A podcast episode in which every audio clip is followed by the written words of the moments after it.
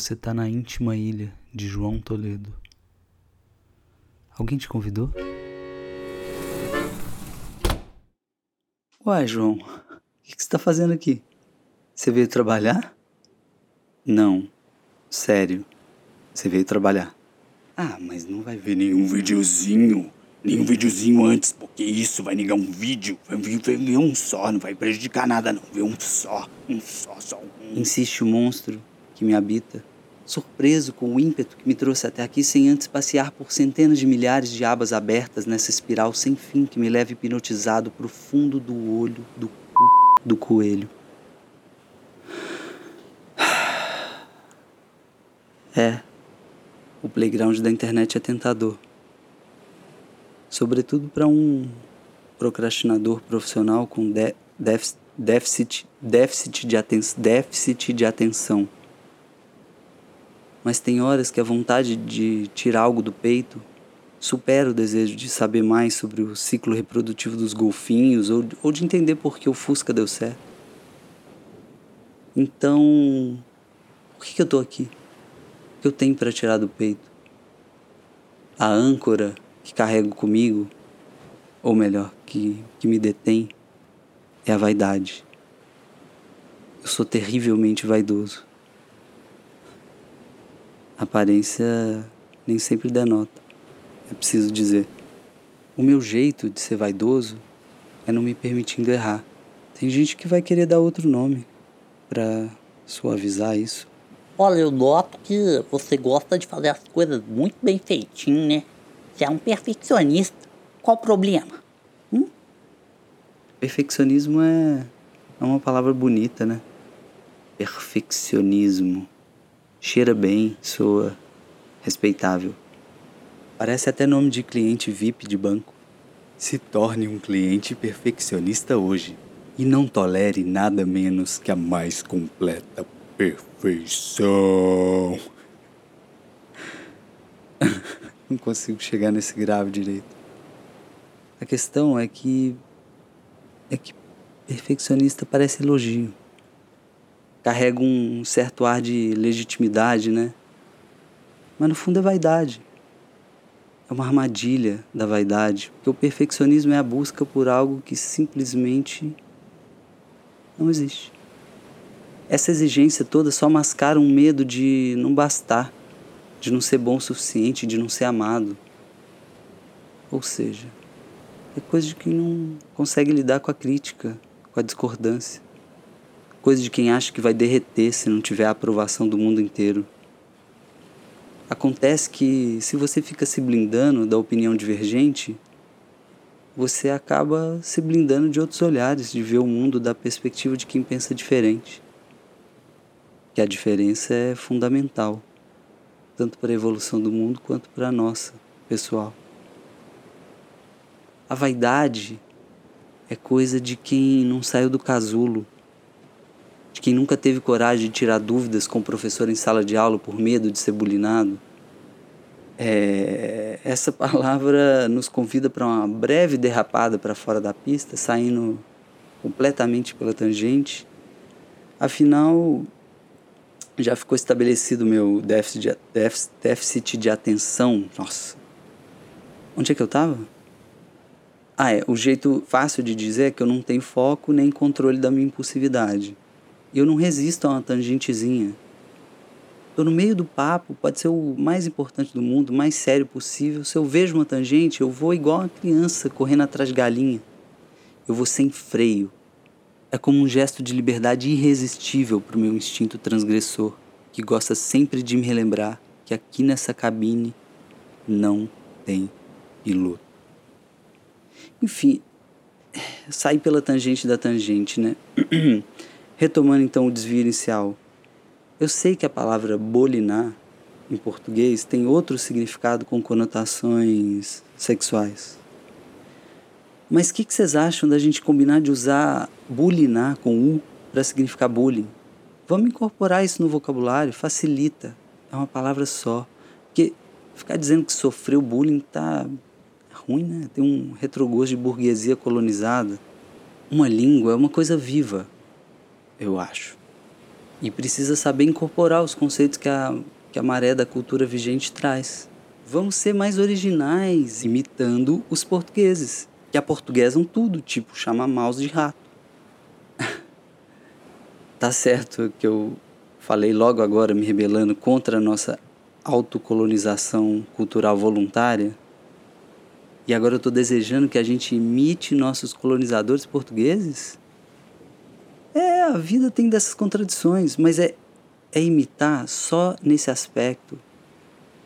O resto, foda-se. É só para a gente se defender do lento desmanche do português, um job de cada vez. Um bowl, um hacker, um hater, um airbag, um crush, um design, um fake, um login, um check-in, um drive-in por vez passando a boiada. Não é muito pobre a gente ficar, ficar sempre terceirizando nossos conceitos?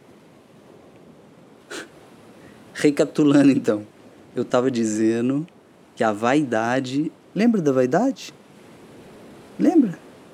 Então, eu estava tava dizendo que a vaidade é coisa de quem tem medo de tirar dúvida em sala de aula, de quem tem dificuldade de olhar nos olhos na hora de falar coisa de quem fica com vergonha do cheiro que deixa no banheiro da namorada,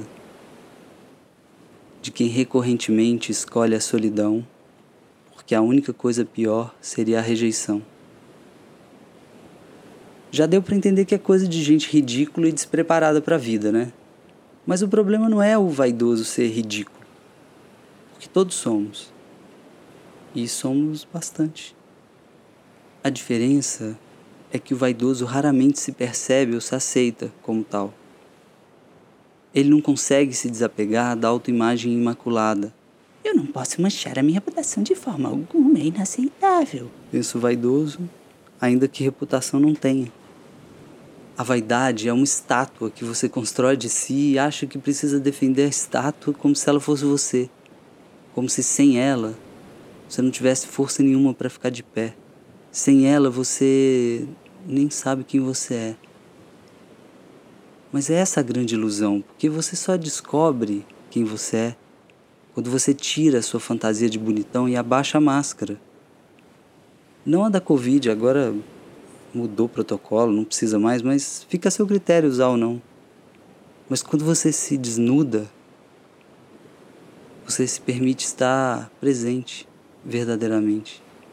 Você sai daquele monólogo interno, daquele espaço mental de julgamento do outro, porque você não tem mais a sua armadura para te proteger. Você reconhece a sua própria fragilidade e, portanto, aceita melhor a fragilidade de quem está do seu lado.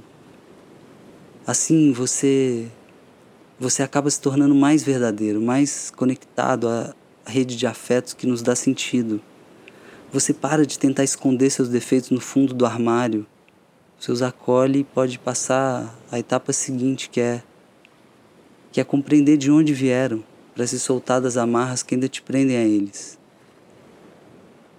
Toda essa bagunça começou quando alguém, lá na sua infância, te fez achar que você não podia ser ou expressar plenamente quem você era, que aquilo que você expressava não era adequado.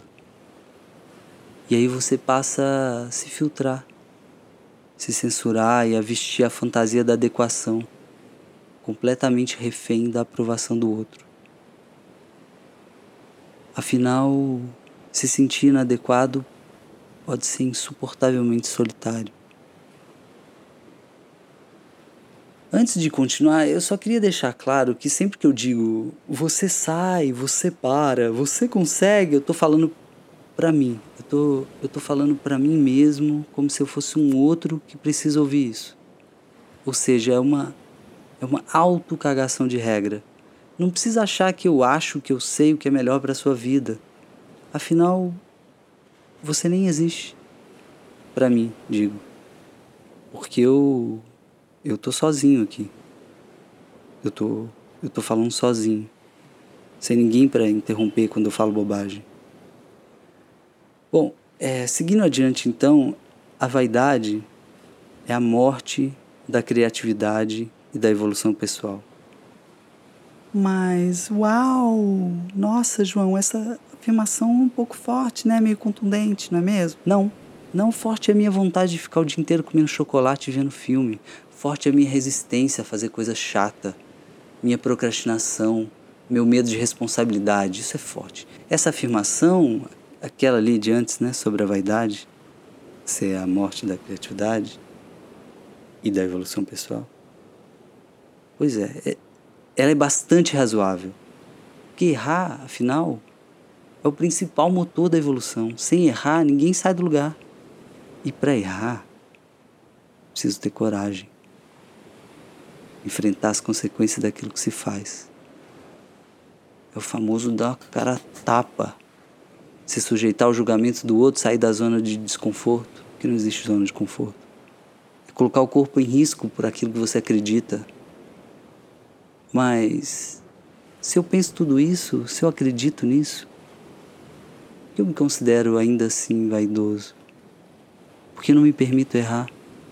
Eu devo ser duplamente covarde, né? Eu sei o que é melhor para mim e, no entanto, a despeito disso, sigo refém do carrasco que mora em mim. O pior bunda mole é aquele que sabe que é bunda mole, paga a academia, mas não vai malhar a bunda. Não muda. A pior ainda é o bunda mole que coloca implante, e esse pelo menos eu não sou. Infelizmente, minhas ações ainda não alcançaram a lucidez de algumas reflexões. Ainda tem uma criança rebelde em mim que rejeita todo tipo de autoridade, que desvirtua toda ordem, qualquer regra. Quer ver eu não fazer uma coisa? É só mandar eu fazer. Pode ser delicado, não faz diferença, não faz diferença. Eu ser bunda mole não significa, por outro lado, que eu não esteja me esforçando para domar esse bicho que me sabota. Isso aqui é a prova concreta de que eu estou tentando. Concreta tentando. Eu acredito que quando a gente faz esse esforço de se mexer, de sair da estagnação, a gente costuma extrair o que a gente tem de melhor. A arte para o artista muitas vezes tem a mesma função de um exorcismo, de botar tudo para fora, de, de transmutar uma dor, transformar essa dor em beleza. E beleza aqui é o conceito mais amplo que se possa imaginar, não tem a ver com filtros do Insta nem com pôr do sol na praia. Nada contra. Se eu precisasse resumir dramaticamente, eu diria que beleza é aquilo que te toca, acariciando ou incomodando os sentidos, aquilo que te balança, te emociona, no sentido também mais amplo possível de emocionar. E ao fim do rito de exorcismo, a obra se torna uma oferenda para o mundo. Então é um pouco isso que eu vim fazer aqui. Mas para mim esse não é não é exatamente um encontro com o mundo ele é antes de tudo um encontro comigo mesmo. Isso aqui é o meu exorcismo, a minha minha igrejinha miúda, meus rezos. Nem sempre vai parecer que é meu quando eu direcionar uma crítica para fora de mim. Mas o exorcismo para funcionar, ele pede que a gente aceite o descontrole, que a gente se desapegue dos filtros e máscaras e coloque para fora os monstros por mais feios que sejam. Se é arte ou expurgo, não, não cabe a mim dizer. Por enquanto eu vou pensar nesse espaço como um, como um depósito, nada mais. É mais uma tentativa. Eu, eu ensaiei um retorno nas redes sociais com uma, uma postagem no Instagram uns meses, muitos meses. Não foi sequer um passinho adiante eu, eu quero me mostrar, mas eu não quero ser visto, eu acho. Eu não dou conta de interagir, tudo me ocupa um espaço mental demasiado grande, eu não me sinto ainda preparado. Quando eu estou nas redes e começo a pensar demais em quem me assiste, me lê, me ouve, algo do que eu tenho a dizer começa a se transformar. É um vício do vaidoso que infiltra na sua criação um ou outro gestos de pura sedução formal um arranjo estético que dá para a coisa um ar de potência poética. Tem horas que a poesia arrepia os pelinhos da nuca. Tem horas que o ornamento distrai, ofusca a essência. Talvez eu faça isso em busca de likes, de admiração e reconhecimento. A validação do outro principalmente das pessoas que eu admiro, é um desejo perigoso que me atrapalha. Eu fiquei refletindo mais cedo. Eu escrevi crítica de cinema por quase uma década. A frequência, claro, sempre limitada pelo ritmo da dúvida, da incerteza e da insegurança. Mas eu me expus. Com todas as minhas lacunas e limitações, eu eu coloquei no mundo o meu jeito de dialogar com aqueles filmes. Percebi que só fiz isso tão bem porque eu me convencia de que não tinha ninguém lendo meus textos. Em primeiro lugar, era sempre para mim que eu escrevia, para honrar a minha paixão por alguma obra. Claro que eu queria ser respeitado como crítico, mas era mais conveniente para mim ser invisível.